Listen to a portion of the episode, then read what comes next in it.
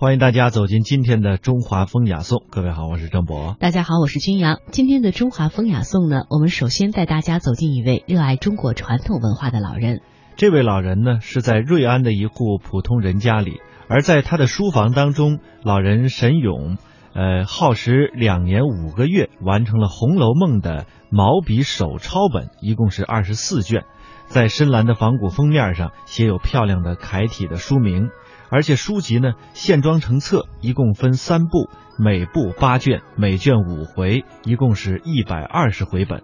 全书以精美秀丽的蝇头小楷抄写而成，工整清爽，乍一看就像是印刷品一样。老人说了，全书啊总共是有九十五万五千字，原本呢是预计三年要抄完的，但是每天写着写着，竟然是提前写完了。沈勇老人呢，今年是七十一岁，退休前在瑞安的印刷厂从事了四十多年的包装设计。那说到手抄《红楼梦》的起因，老人说，其实没有特别的想法，只是退休之后呢，也有大把的时间自由支配了。自己平时最大的爱好就是写写字，又是偏爱《红楼梦》，这一时兴起就有了这样想法。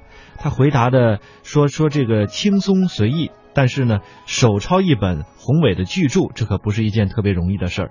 他每天大概要花八个小时来抄写，四尺八开的宣纸一张呢，大概能写七百多个字，平均每天写两张，状态好的时候也能写上三张。老人说呢，有的时候写到最后啊，突然有一个字儿就写不好了，于是呢，这整张就要重新写，哎，这半天的心血可就白费了。若是前头写的字呢，自己很满意，那就更加心疼了。来细看这手抄本上的蝇头小楷啊，确实是这个精细小巧，每个字呢不足一平方厘米。老人说了，除了要警惕写错字。这墨水也不能太稀，或者是不能太稠，而且这毛笔的质量也是很重要的。沈勇老人并没有真正非常正规的学过毛笔字，他的童年呢非常的凄苦，父母在他六岁和九岁的时候相继病逝，他的童年是辗转在两个姑姑和舅舅堂叔家里边。年幼的时候，虽然他十分喜爱写字画画，但是从来没有获得过系统学习书画的条件，一直到了退休之后，才报了一个老年书法班。老人回忆说，小时候我很喜欢画画，通常呢都是自己对着所得的画册小本子照样子去画。有段时间我寄住在堂叔家，堂叔呢是个小学美术老师，在村里画毛主席像小有名气。也就在那个时候，我才得到了一些指点。寄人篱下的少年迫切的要自立。初中毕业以后呢，十六岁的沈勇便开始在瑞安印刷厂工作。业余时间，他还为一些有需要的单位绘画插图来赚些外快，也画一些连环画和木刻的版画，试着向报刊投稿赚取三五元的稿费。老人现在还非常清楚的记得自己的木刻版画第一次在杭州日报发表时的兴奋心情。沈勇的前半生和许多人一样为生活忙碌，有许多想干想学却不得不放弃的事情。老人感叹道：“退休之后啊，得到了不必为之操心的退休金和大把的时间，写字呢也可以从头学起，为时不晚。”老人是从颜真卿的秦理碑开始学习，到赵孟頫的胆巴碑，后来呢又转向练习小楷。或许是因为上个世纪六七十年代到八十年代还没有电脑，印刷包装设计稿都是手绘的，特别是制版稿中几毫米大小的说明文字，也都是依赖线条和规笔来手工绘制的。这些呢，练就了沈勇的平心静气、一丝不苟的习惯。所以老人经由二王小楷一直写到了林飞经小楷墨迹的字帖，觉得非常适合自己，于是就这样一路学了下来。神勇老人其实只是中国众多热爱书法和热爱中国传统文化当中的一份子。那中国传统书画的魅力究竟在哪里呢？接下来我们将一起来听听余秋雨先生的美文《笔墨记》的片段。《笔墨记》，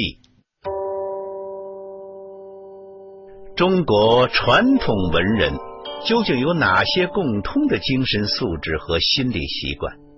这个问题现在已有不少海内外学者在进行专门的研究。这种研究的重要性是显而易见的，但也时时遇到麻烦。年代那么长，文人那么多，提出任何一点共通的精神素质和心理习惯，都会涌出大量的例外。而例外一多，所谓共通云云，也就很不保险了。我思忖日久，头脑渐渐由精细归于朴拙，觉得中国传统文人有一个不存在例外的共通点，他们都操作着一副笔墨，写着一种在世界上很独特的毛笔字。笔是竹杆毛笔，墨由烟胶炼成，浓浓的磨好一砚，用笔一填。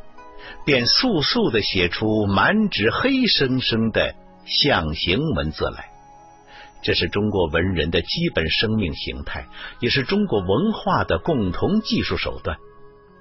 既然如此，我们何不干脆偷偷懒，先把玩一下这管笔、这定墨再说呢？一切精神文化都是需要物态载体的。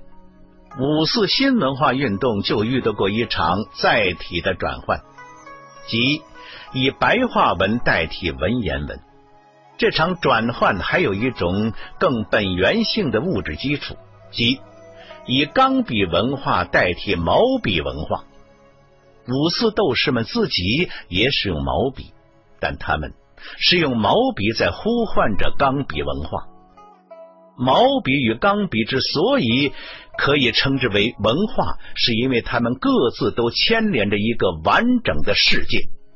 作为一个完整的世界的毛笔文化，现在已经无可挽回的消失了。诚然，我并不否定当代书法的成就。有一位朋友对我说：“当代书法家没有一个能比得上古代书法家。”我不同意这种看法。古代书法家的队伍很大，层次很多。就我见闻所及，当代一些书法高手完全有资格与古代的许多书法家一比高低。但是，一个无法比拟的先决条件是，古代书法是以一种极其广阔的社会必须性为背景的，因而产生的特别自然。随顺、诚恳，而当代书法是一条刻意维修的幽径，美倒是美，却未免失去了整体上的社会性诚恳。在这一点上，有点像写古诗。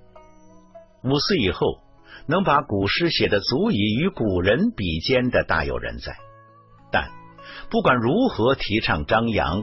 唐诗宋词的时代已绝对不可能复现。诗人自己可以写得非常得心应手，如柳亚子、郁达夫他们，但社会接纳这些诗作却并不那么热情和从容了。久而久之，敏感的诗人也会因寂寞而陷入某种不自然。他们的艺术人格或许就会因社会的这种选择而悄悄的重新调整。这里遇到的首先不是技能技巧的问题。我非常喜欢的王羲之、王献之父子的几个传本法帖，大多是生活便条，只是为了一件琐事提笔信手涂了几句，完全不是为了让人珍藏和悬挂。今天看来，用这样美妙绝伦的字写便条实在太奢侈了，而在他们却是再自然不过的事情。接受这张便条的人或许眼睛一亮，却也并不惊骇万状。于是，一种包括书写者、接受者和周围无数相类似的文人们在内的整体文化人格气韵，就在这短短的便条中泄露无遗。那说到了中国的笔墨精神，中国的书法何以流传千年？它离我们今天的生活究竟有多远？什么是书法艺术呢？接下来我们来听听八零后水墨画家林夕的观点。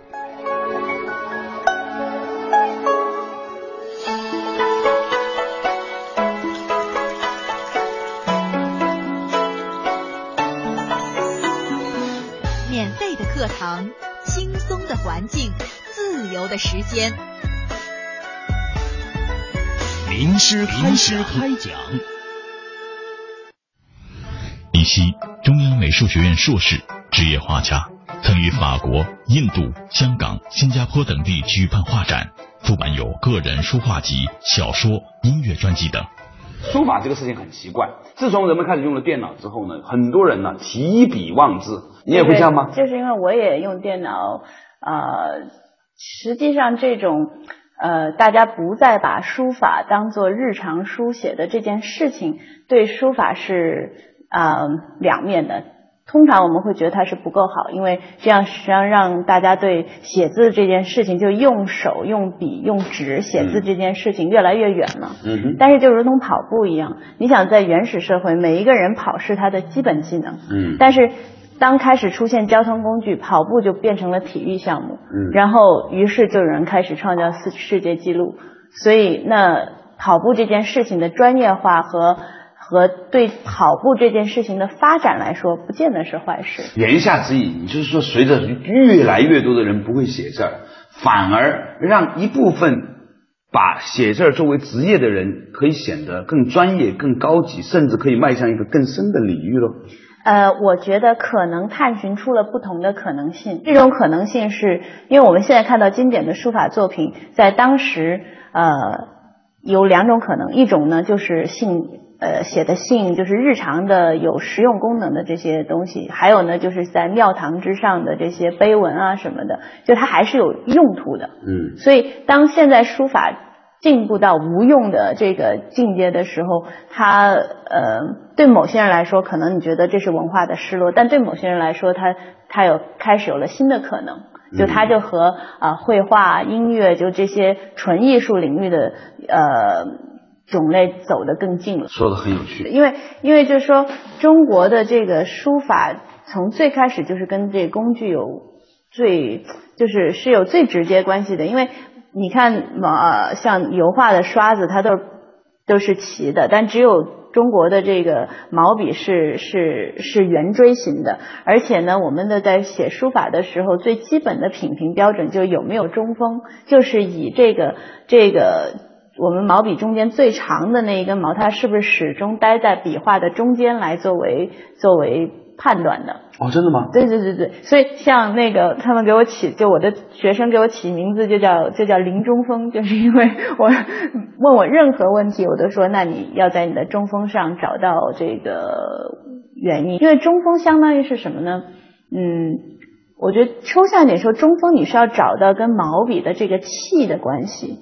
就是无论你的笔倒向哪一面，你的笔锋的这个气它是正中的。柳公权当时有一个笔鉴，就是说，呃，皇帝问他说如何才能做到笔正，然后柳公权说心正则笔正。所以呢，很多人就呃一些我觉得学传统文化的人就会说啊，一个人可能从字上面，一个人写的字，你就能看到他大致的性格，他的心性的特征，就是这些是有有道理的，因为我们的任何的一点。都是全息的，就任何一个一个细节都是反映整体的。那在落实到书法的技术上呢？如果说你没有找到中锋的话，那我觉得是还没有入门。古人呢形容这个中锋大概有几个比较著名的形容，一个叫屋漏痕，就是。啊，你去江南的园林，就是像那个苏州的那些园林，你会看到那个白墙上啊，有好多这个往下垂的这个，嗯，就是那种长期潮湿一条一条的，有吗？就那种那种上面还有点绿绿的，就是那个。呃，就屋漏痕，就产就雨滴啊，或者，然后我也让同学观察，说你开车的时呃时候下雨，你看一看车窗，就你发那个雨点打在车窗上，迅速的往下落的时候的那个轨迹是绝对的中锋。这个中锋用最直观的感觉来看，就说这个笔画，有些人呃的笔画就是看着又薄又扁。然后特别没有质感，怎么样叫书法入门了？就你把这个字能够写的站起来了，站起来就讲形容的是某种立体感，对吧？立体感实际上就是你的这个笔画的力量是往中间聚合，而不是外散的。所以学书法首先是得真的理解和能够运用中锋。有有一次我在一个道士那里，他给我讲了一句口诀，叫手中无倾。倾斜的倾，嗯守住中间，嗯没有倾斜。守中这个概念呢很有趣。有一次呢，这个杨振宁先生呢在凤凰卫视的这个世纪大讲堂里面呢，他讲到了这个物理学之美啊。他说物理学界里面呢有一种很神奇的东西，就是它的对称性，嗯就是任何的一个美美的东西都都有某种奇妙的对称在里面。中国建筑就是很对称的，嗯那所以呢，他他觉得某一些现代建筑不好看的原因，就是因为他觉得那些现代建筑忽略了或者放弃了这种美的这种均均衡感，所以他就觉得不太好看。对，就是关于美这件事情呢，就是，嗯、你看音乐、建筑，实际上它都是符合了宇宙的某个频率，然后这个频率里面肯定有平均，就是就是平衡，就嗯即使是它动当中也是平衡。就有有一次，我一个老师问我，他说你去看完《兰亭序》之后有什么感受？就好像看一一个舞蹈，然后每一个动作都是你觉得不可能呆住的平衡。就兰亭为什么就是会成为一个一个至高，就书法的某某种制高点，就是因为它在最极限的打破平衡的时候，它维持了平衡。古人形容这个《兰亭序》说叫“龙跃天门，虎卧凤阁”，很很无解吧？就是 龙越过天门，然后虎卧在凤阁。那这个话里面，它试图传传，就是传递给我们的是什么呢？就是某种惊鸿一瞥的瞬间，而兰亭让这种瞬间呈现在你面前了。很多书法的学者认为，每个时代的书风都是最直接的这个时代的心电图。就是魏晋那个时期的这个这个人的那种风骨啊，嗯造就了他，他就是那种在一个瞬间里面要永恒的。你去读一读这个这个竹林七贤的那些文字，我觉得虽然美为什么美学上魏一直把魏晋南北朝推到一个那么高的位置，就是因为那个时候的人的那种。呃，没有太受到儒家正统思想的约束，然后比较道家美学的那种状态是是非常令人就是叫什么感感慨的。就我们今天是很很难做到那样的。对，关于魏晋时期人们的品评和书法之间的关系是怎样的呢？稍事休息，马上。刚才呢，跟林虎虎林夕老师啊，在讲到一个很有趣的话题。他说，一个汉字总是能够在你可以看到它的中道，它有某一种在一篇布局或者某一个汉字里面呢，你可以看到它的某一种的中道里面的平衡那种美学感。然后就由此呢，讲到了魏晋时期的人们他们的风骨。诶，事实上来说，魏晋时期的书法和和和和和绘画都到了一个很高的高峰，甚至魏晋时候的人也显得很可爱。嗯那这是什么原因？你对他的理解是怎样？呃，我觉得几个原因，我们随便聊。就第一呢，就是说，他那个时代的动荡，让那个时代的人迫使他们必须活在当下。就是魏晋时代的人是比较态，就对人生的态度是比较过了今天就是明天不管的。对所以所以这种这种放下带来更大的集中，所以魏晋时期的整个的不管诗词，就文学上的诗词，还是还是绘画、音乐。各个领域都发展到了就是后世挺难以超越的某某个高峰的，嗯因为可能从量上它它不够大，但是就那种整体，尤其是在哲学领域的这个成就是后后代难以难以逾越的。我觉得可能是有几个原因。第一个呢，魏晋时期啊，它的确是门阀呀，嗯所以呢士族很庞大，嗯家里面呢基本上还是有钱人，不是穷人上来的，对吧？还是有钱有闲的。对第二个原因呢，可能跟当时啊，呃，你刚才说的儒教还没有那么强盛，对对所以呢，大家也玩的比较嗨。这个儒教的影响嘛，就没有赋予他一个你必须这个这个叫什么修齐治平的这个任务，对吧？你没有这个任务，所以你可以很好的这个，你就就在那个时期，一人躺那儿说我承怀以观道，人觉得说啊，大家都给他鼓掌。那在后来，比如说你到了这个理学盛行的时候，说你在这儿闲着，你不担这个这个天下的这个重任，你不去这个这个这个叫什么？呃，兼济天下怎么行呢？就说那个时代，你完全的不想着兼济天下的独善其身是被认可的。嗯，它有点像美国的七十年代的嬉皮士时代，是不是？对对对对，但是呃，就有点那个意思。但是整体这个东西的区别哈，就是美的区别，就是高度的区别。就是我我不知道你有没有读过宗白华先生，就专门有很多文章讲魏晋时期的人的这个风骨之美。金庸的人物里面哪些是比较魏晋的呢？黄药师是比较魏晋的，嗯杨过是比较魏晋的，嗯就是这种不怕怪，但是我就是专。郭靖是肯定特别不魏晋的，就是 魏在魏晋那品评标准里面，他是一个特别肯定就一评就评下去了的人。嗯所以书法这种这种最直接呈现你的这个这个人生状态和心象的这样一个一个，我就说是一个心电图吧，就是它好像就是你的末梢神经的一个外线的这么一个东西，它跟这个人本身永远是最接近的。呃，收音机前的小朋友们。呃，家长朋友们，大家好，我是来自北京师范大学昌平附属学校的书法老师，我姓史，大家可以叫我史老师。石老师好，欢迎您来到我们节目当中做客。今天您会给我们讲怎样的一个故事呢？讲一个呃中国历史上非常著名的一个书法家，叫王羲之。王羲之的故事。呃，王羲之生活在什么年代呢？他生活在东晋时代，大概公元四世纪，四世纪初，他活了五十多岁。那么他的书法呢，他擅长很多书体啊，擅长楷书、行书、草书啊，甚至隶书。有文献记载的，他是一个极其著名的书法家，而且被后世誉为书圣，就是书法的书，圣人的圣，就为写字书法的圣人。好，我们今天给大家讲一个王羲之，晋书里面曾经记载过一个关于王羲之的故事。话说有一天啊，这个王羲之啊，他在一个桥上啊，在游玩，哎，心情很舒畅。然后呢，他突然啊，看见不远处有一个老婆婆，老婆婆在干什么呢？哎，老婆婆很穷，很穷的样子，手手里提着一个筐，筐里面有很多的那个什么东西呢？扇子。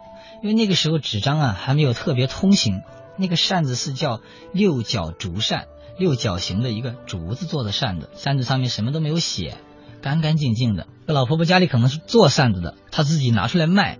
不停的叫卖，还不停的喊：“哎呀，谁来买我的扇子呀？那个，呃，我这个扇子有多好多好啊！嗯，扇起来很方便，而且很便宜啊！”但是呢，这个老婆婆喊了很长时间啊，整个周围啊，那么多人都在那个桥上玩，在那个河附近啊，嗯到处的大街小巷啊，游玩的过程当中，没有人去去理这个老婆婆。嗯，这个老婆婆就就很就很郁闷。王羲之走过去看了一下。说这个扇子上啊，他想啊，他这个扇子上啊，虽然这个扇子做的还行，但是呢，他这个上面缺少装饰，就是很很干巴巴的，上面什么都没有，没有怎么办呢？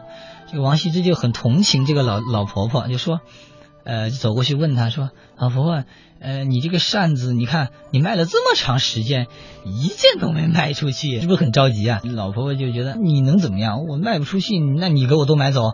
呃，王羲之说，那我不能买走，我这样吧，我给您啊，我给您拿笔呀、给你写上几些字，提几个字，哎，它好看一点，哎，你就可能好卖了。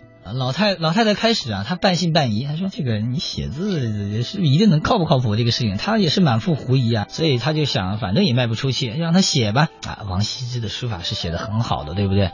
他提笔非常自信，刚刚刚刚挥非常挥洒的写了几行草书，把他的扇子都写满了，写满了字。老太太老太太看见他写完以后，当时就火了。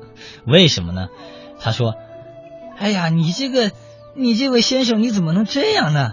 我这个扇子本来就卖不出去了，你还给我在上面乱画，你这怎么能成？你你得赔给我。”王羲之说：“您呢，您不要担心，您把这个扇子拿出去，就只说一句话，就说这个上面的字啊，是一个叫王羲之的人写的。”您一定就能卖得出去。过了一段时间，他他果然按照这个王羲之的吩咐啊，他就这么做了。他就喊一边喊：“哎呀，卖扇子啊！我的扇子上的字都是王羲之写的啊！你们快来买！你再不买，以后就没有了。”果然，慢慢的、陆陆续续的有人就瞅过来了啊！王羲之的字，很短的时间内啊，就是老婆婆当时那个之前没有一把都没卖出去的扇子，因为王羲之写的字啊写得好，全都卖掉了，卖空了，被人都抢光了。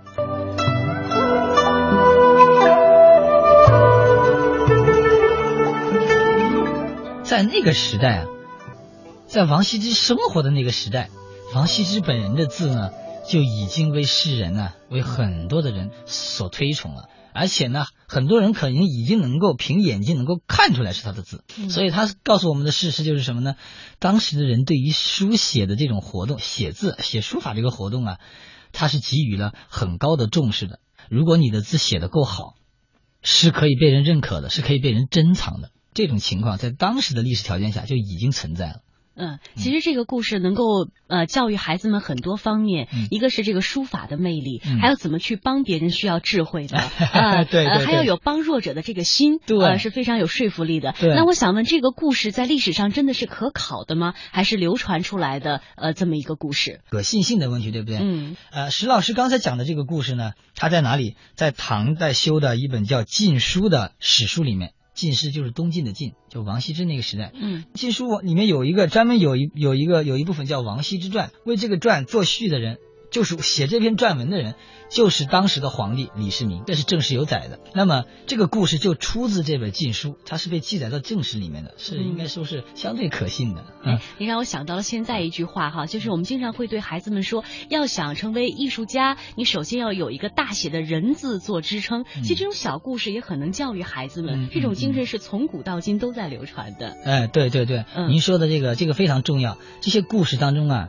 这个故事当中透露的是什么呢？是是那个时候的人性当中美好的一面，嗯，有道德理想，有人格的魅力，有人的这个人积极向上的品格，对不对？有各种方面。而且我还读到了一点信任，老婆婆信任了王羲之，然后王羲之教他怎么说他就怎么说，还有这个美德在里边啊。虽然刚开始有怀疑，对他们之间保持这样一种张力，就是说，哎，就是说我开始是对你是有质疑的，有怀疑的，而且我对你是不了解的。嗯，但后来这种转变，这种很微妙的转变，这种怀疑，以至于这种怀疑，这个故事的就到了一个顶峰。老婆婆在她写完以后，她不能理解这个事实，她认为。